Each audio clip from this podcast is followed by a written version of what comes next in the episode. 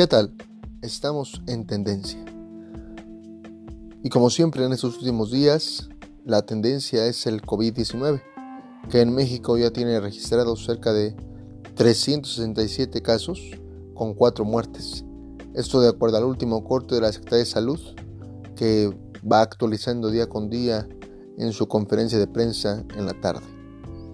Y esto nos lleva a la siguiente parte de la tendencia, que es que la OMS ha declarado que existe ya eh, un avance muy acelerado de la enfermedad a nivel internacional, pero sobre todo que en México se, se declara ya técnicamente, y digo técnicamente porque es de acuerdo al informe de la OMS, eh, en fase 2. Esto de acuerdo a las fuentes, como tal la OMS, eh, que se puede seguir en Twitter, en Facebook, en su página oficial, y también en, eh, a través de la fuente Proceso y Forbes. Esas dos fuentes, que son las fuentes nacionales que estamos tomando referencia, ya señalan el hecho de que este pase técnico a esta fase 2 se debe principalmente a que los casos ya no son como tal eh, importados, que las cadenas de contagio ya son de gente nativa y que por lo tanto ya obliga a este aislamiento voluntario. De ahí de lo que platicábamos y veníamos platicando estos días, de la necesidad de tomar conciencia como, como población, como sociedad, de aislarnos, pero también de hacer comunidad, de hacernos responsables de lo que sucede a nuestro alrededor para tomar acción en cuanto a una sociedad informada, claramente informada, sanamente informada, y que también esto va a llevarnos a tomar decisiones adecuadas para proteger a nuestra comunidad y a nuestra familia. Pues también esta, situación, esta eh, declaración de la OMS de alguna manera lleva a que el día de mañana se dé una declaración oficial por parte del presidente Andrés Manuel López Obrador respecto de cuáles son las medidas a tomar frente a esta nueva etapa de la crisis. Cabe señalar que esta eh, tendencia, obviamente esta, este posicionamiento técnico más no oficial, eh, no, lo establece la Secretaría de Salud, sino más bien eh, lo, van a manejar, creemos, implícitamente. Y cito el tweet dado por Andrés Manuel hace aproximadamente 5 horas a las 6.48 pm, donde mañana, dice, cito, Mañana en conferencia de prensa, a las 7 am daremos a conocer el plan para proteger a la población vulnerable ante el coronavirus. Ánimo, saldremos adelante, tenemos la fortaleza de nuestro pueblo, finanzas públicas suficientes y el conocimiento de nuestros especialistas en la salud.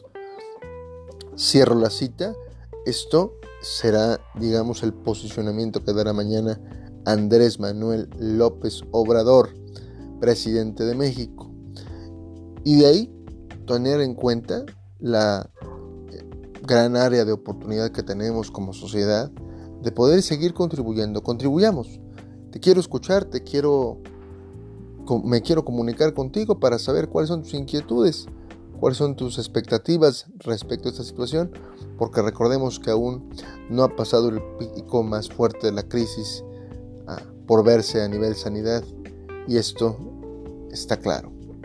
Sin victoria no hay supervivencia, de acuerdo a lo que decía Churchill en la Segunda Guerra Mundial. Sin victoria no hay supervivencia. En tendencia, JF Torreblanca. Sígueme en Twitter.